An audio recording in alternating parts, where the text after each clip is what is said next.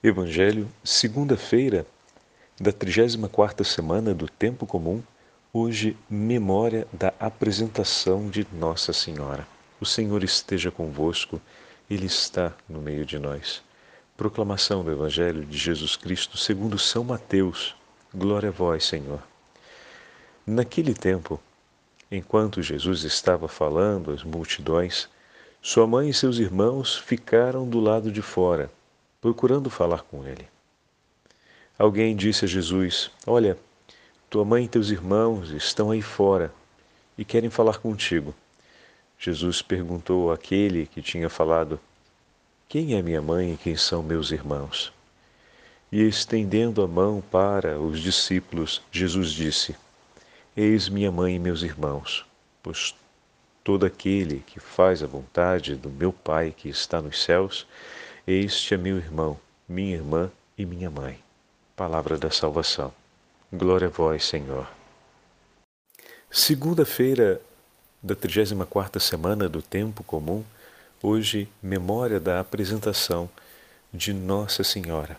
Em nome do Pai, do Filho e do Espírito Santo. Amém. Queridos irmãos e irmãs, hoje a Santa Liturgia nos entrega essa importante memória a memória da apresentação de Nossa Senhora no templo. Uma das passagens relevantes da vida de Nossa Senhora na sua primeira infância. Nós não vamos encontrar a redação desse episódio presente nos livros bíblicos, mas vamos encontrá-la presente nos livros que foram escritos no mesmo período, mas que não entraram na composição da Bíblia. São chamados os livros apócrifos, ou seja, aqueles que estão fora da seleção canônica dos livros bíblicos. Ali nós temos a narrativa desse episódio em que a Virgem Maria foi apresentada ao templo pelo seu pai, São Joaquim, e sua mãe, Santana, para se consagrar a Deus e ficar a serviço do templo. Durante toda a tradição cristã, por diversas ocasiões e em diversos momentos históricos, o Senhor permitiu que houvesse, ou da parte do anjo, ou da parte da Beatíssima Virgem Maria mesma, a narrativa desse percurso de sua vida através de revelações místicas.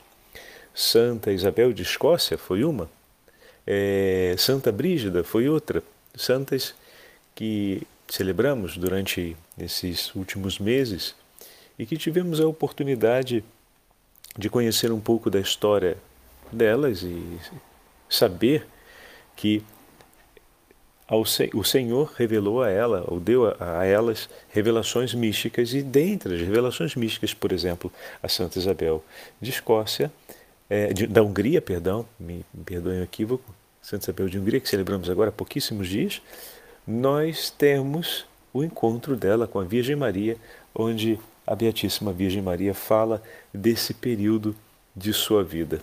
Vamos agora, com a ajuda de Santo Afonso, olhar um pouquinho mais a história dessa festa. Ah, antes de pegarmos o texto de Santo Afonso para olharmos juntos algumas partes, é, eu queria aproveitar para partilhar com vocês esse, esse aspecto.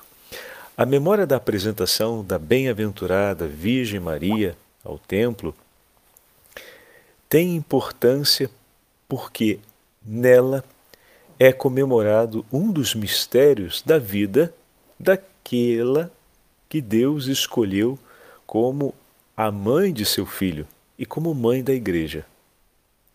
Porque nesta apresentação de Maria também se recorda a apresentação do próprio Senhor Jesus Cristo ao templo, ao Pai Celeste, pelas mãos de Simeão. Mas também porque essa festa constitui um gesto concreto de diálogo entre o Oriente e o Ocidente. A liturgia das horas nos diz que neste dia da dedicação, 543, da Igreja a Nossa Senhora construída junto ao Templo de Jerusalém, celebramos juntamente com os cristãos do Oriente aquela dedicação que Maria fez de si mesma a Deus logo desde a infância, movida pelo Espírito Santo, de cuja graça tinha sido repleta na sua Imaculada Conceição. Na, na Basílica de Santa Maria Maior, nós temos a representação desse episódio na parte superior da, da Basílica, na sequência que conta a história de Nossa Senhora. Ali nós vemos essa passagem em que Nossa Senhora, ainda menina, é levada ao templo e se apresenta como ato de consagração a Deus. Santo Afonso vai nos escrever um pouco a respeito do tema, falando do dia em que Nossa Senhora, ainda menina, com três anos de idade, assim nos conta a tradição, foi levada por seus pais ao templo para se apresentar a Deus e consagrar-se a Ele. A gente fala, poxa, mas tão pequenininha ela já foi? Bom, alguns autores vão dizer que é, é difícil compreendermos, por exemplo, a Santa Brígida, né? O anjo em um momento revelou que era difícil conseguir descrever em palavras tudo aquilo que Deus colocou no seio, ou seja, no coração da Virgem Maria e o quanto Deus iluminou a sua consciência para, desde o primeiro momento, ela já ter a compreensão da grandeza e da profundidade do amor de Deus por ela e por todos nós, a ponto de ter já desde bem pequenininha o ardente desejo de amá-lo como único tesouro do seu coração. Essa realidade das mulheres que são apresentadas ao templo, ou melhor, que consagram sua vida né, ao cuidado do templo, nós encontramos em, na, na, na tradição antiga, na própria narrativa dos historiadores daquela época. Santo Afonso aqui estava procurando para poder ler com a gente, ler para a gente, escreve a respeito desse fato. E ele vai fazer inclusive uma referência, que é referência ao livro de Macabeus, que nos conta a respeito daquelas mulheres que se consagravam ao templo e que faziam da sua vida uma vida de entrega e de oração ao Deus Altíssimo. Escreve assim Santo Afonso, sempre estamos no livro As Glórias de Maria, sobre a festa da apresentação. Mais tarde, a Imaculada Menina ficou sabendo da promessa de seus pais, Joaquim e Ana. Segundo a tradição, Joaquim e Ana fizeram uma promessa de consagrar sua filha a Deus logo após o seu nascimento. Então é, dessa, é disso que fala Santo Afonso. Eles haviam prometido a Deus, e até com voto, como referem vários autores, que se concedesse prole, a consagraria ao serviço no templo. Conforme velho costume, internavam os judeus suas filhas em cômodos que havia em roda ao redor do templo, para aí serem bem educadas e receberem a formação religiosa. Assim nos refere, referem diversos autores como Barônio, Nicéforo, Chedrono, Soares, que se estribam na autoridade do historiador Flávio Joséfo e também de São João Damasceno, de Jorge de Nicomédia, de Ambrósio e de Anselmo. Isso se refere claramente a uma passagem que se encontra no segundo livro de Macabeus, no capítulo 3, terceiro, quando Eliodoro quis penetrar no templo de Jerusalém para apoderar-se do tesouro nele depositado, corria ao encontro do templo o povo em brados, saindo de suas casas e conjurando a Deus com preces, que não permitisse que a profanação do lugar santo acontecesse. E as donzelas, refere o livro, que antes se conservavam enclausuradas, corriam para Onias, o sumo sacerdote, para assisti-lo. Então, interessante aqui, porque no livro de Macabeus já se fala a respeito dessa tradição das jovens que se consagravam a Deus e ficavam junto ao templo para receber a educação e, e também a formação de fé. É verdade, desde o começo de sua vida, já se tinha Virgem Maria consagrada inteiramente a Deus, escreve São Santo Afonso, tomando referência ao ato da consagração que aconteceu quando ainda era muito pequenininha. Mas, ao saber da promessa de seus pais, quis se oferecer então solenemente, consagrando-se ao Senhor, apresentando-se-lhe no templo, e assim o fez tendo apenas três anos de idade, como atestam alguns autores. Ele cita os autores que atestam isso. Ora, justamente nessa idade as crianças têm. Olha que interessante o que Santo Afonso vai escrever. E é verdade, hein? A psicologia confirma isso com toda clareza. Justamente nessa idade, três anos, as crianças têm maior desejo e maior precisão da assistência de seus pais. Maria foi a primeira a pedir-lhes, com muita insistência, que a conduzissem ao templo em cumprimento da promessa que havia feito. E sua santa mãe, diz São Gregório de Nissa em seus escritos, deu-se pressa em o fazer. Então, é verdade, nessa idade dos três anos, a criança sente uma necessidade enorme da proximidade dos pais e é um período de forte interação com eles, um período decisivo, inclusive, para o desenvolvimento da criatividade e da segurança da criança, sobretudo sobre o elemento do vínculo, o elemento do apego. Então, exatamente nesse momento a gente poderia dizer que a Virgem Maria tinha ou trazia consigo um ardente desejo de estabelecer um apego seguro com Deus. E dessa forma, no seu contato com os pais, sempre pedia e deixava claro o seu propósito, a sua vontade de poder estar toda com, com Deus, toda entregue a Ele, ou seja, ser consagrada a Ele. E eles, como haviam feito a promessa, se apressaram, vão dizer os autores, vários autores bíblicos, vários autores, perdão, é, da antiguidade cristã, que eles se apressaram então em cumprir isso.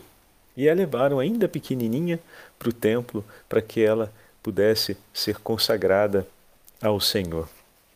Depois, nas páginas sucessivas, Santo Afonso vai apresentar, segundo a narrativa de diversos místicos que tava, estavam ao alcance de Santo Afonso, então a gente está no 1700, ele tem todos os místicos anteriores a esse período.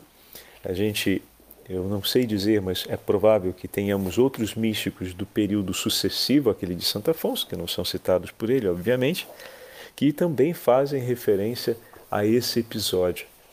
Mas a beleza da celebração de hoje é o cumprimento do ato de liberdade do coração da Beatíssima Virgem Maria. Preservada do pecado original, a Virgem Santíssima, desde tenra idade, sempre buscou em tudo agradar ao Senhor.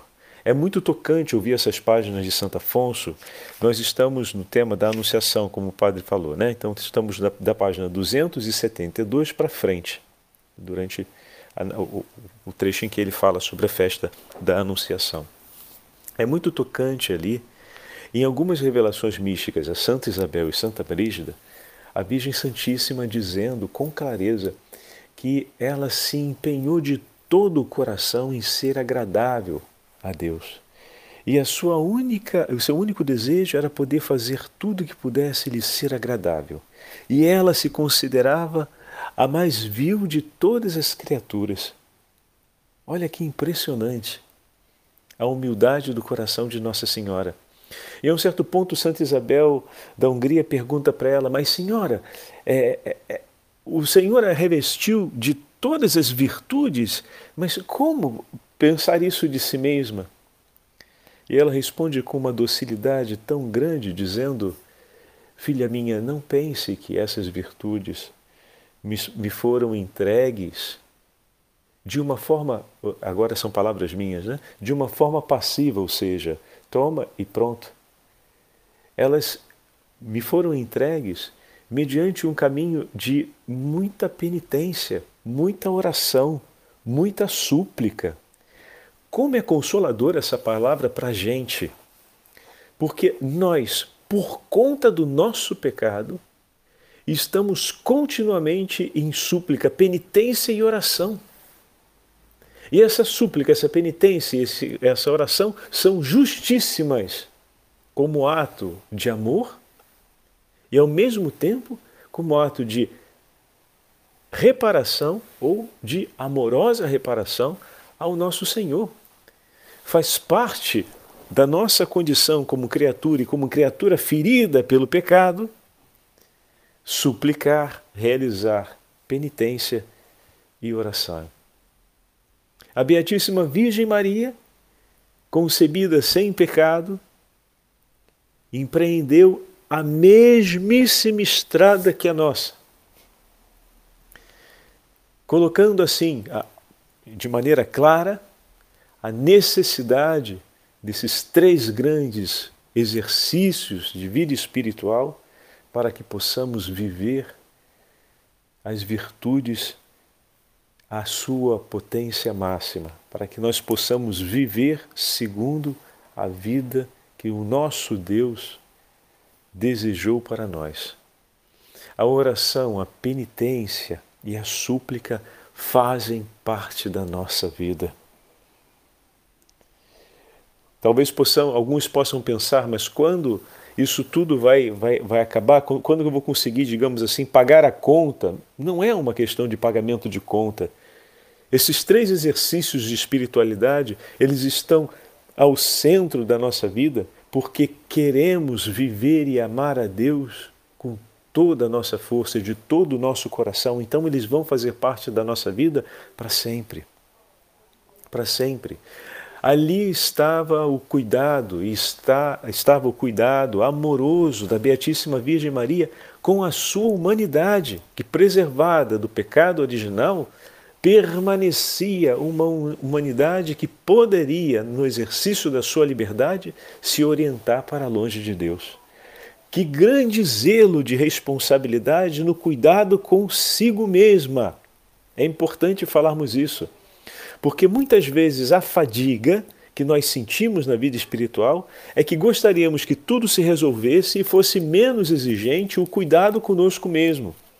Que precisasse de um pouco menos de penitência, precisasse de um pouco menos de oração, que precisasse um pouco menos de súplica, porque tudo já vai, já deveria estar andando numa velocidade cruzeiro, onde essas coisas não fossem assim, tão urgentes, tão necessárias, tão repetitivas, tão persistentes. Entretanto, o cuidado com a nossa humanidade, ademais, nossa humanidade com as marcas e as cicatrizes fortes do nosso pecado, em particular a nossa humanidade, ela é assim, precisa de um cuidado. Até o fim, precisa sim. E é um ato de amor a Deus ser responsável no zelo e no cuidado pessoal com a minha própria humanidade a fim de que a minha liberdade se mantenha no Senhor. Se mantenha como uma liberdade entregue a Ele, em comunhão com Ele. E aqui entra a beleza do Evangelho de hoje, com um comentário de Santo Agostinho, que vai colocar uma luz é, muito forte sobre a escuta e o zelo por aquilo que vem do Senhor. É tirado da liturgia das horas de hoje um dos sermões de Santo Agostinho. Estamos no sermão 25, onde ele fala sobre o evangelho que acabamos de ouvir. Escreve assim Santo Agostinho: Presta atenção, rogo-vos, naquilo que Cristo, Senhor nosso, diz, estendendo a mão para seus discípulos: Eis minha mãe e meus irmãos. Quem faz a vontade de meu Pai que me enviou, este é meu irmão, irmã e mãe. Acaso não fez a vontade do Pai a Virgem Maria, que creu pela fé, pela fé concebeu, foi escolhida dentre os homens, para que dela nos nascesse o Salvador, e que foi criado por Cristo que foi criada por Cristo antes que Cristo nela fosse criado? Sim, caríssimo irmão, ela o fez. Santa Maria fez totalmente à vontade do Pai. E por isso, mais valeu para ela ser discípula de Cristo do que mãe de Cristo. Maior gozo e felicidade em ser discípula do que mãe de Cristo. A gente se impressiona um pouco com essa frase de Santo Agostinho. Tem uma passagem no, na revelação de Santa Brígida que é bem interessante.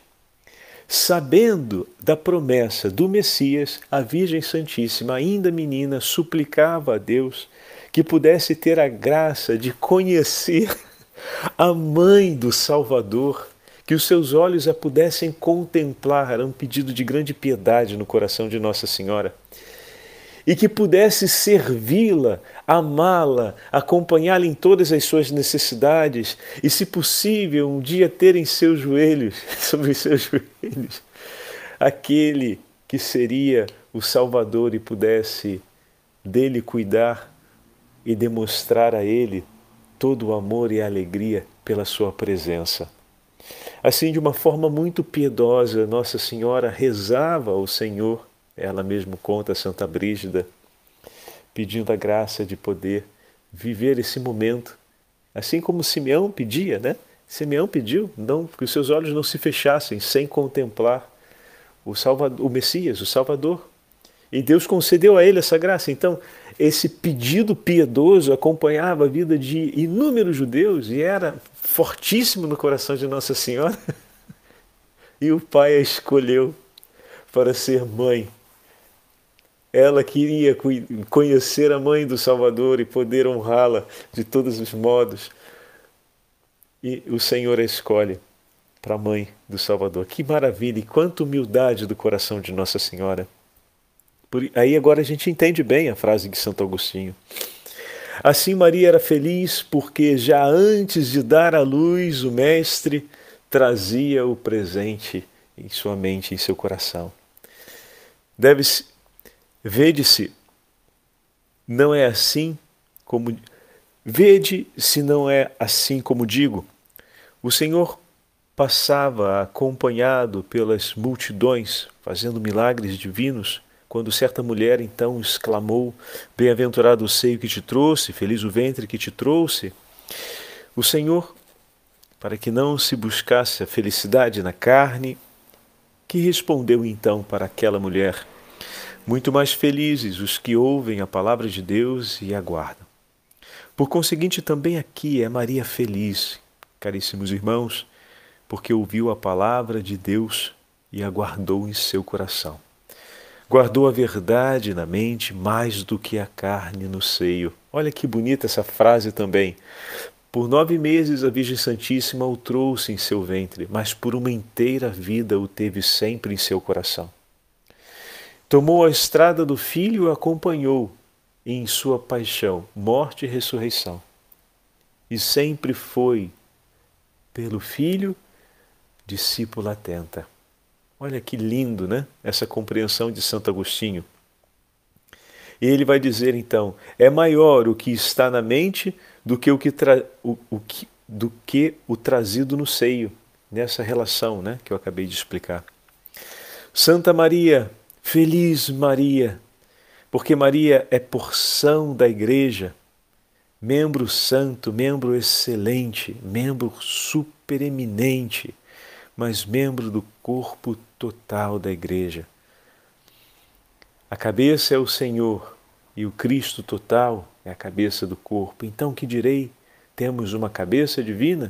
Temos Deus por cabeça? Portanto, irmãos, dai atenção a vós mesmos também vós sois membros de Cristo, como Maria Santíssima. Também vós sois corpo de Cristo, como Maria faz parte do corpo místico de Cristo. Vede de que modo sois. Eis minha mãe e meus irmãos. Como sereis mãe de Cristo? Todo aquele que ouve e faz a vontade de meu Pai que está nos céus, este é meu irmão, minha irmã e minha mãe. Este estará unido à mãe de Cristo. Pensai então. Entendo, irmão, entendo, irmã, e uma só herança. E é essa misericórdia de Cristo que, sendo único, não quis ficar sozinho, quis que fôssemos coerdeiros do Pai, coerdeiros seus, coerdeiros ao lado da Beatíssima Virgem Maria. O Senhor esteja convosco, Ele está no meio de nós. Pela intercessão da Beatíssima Virgem Maria, abençoe-vos o Deus Todo-Poderoso, Pai, Filho e Espírito Santo. Amém.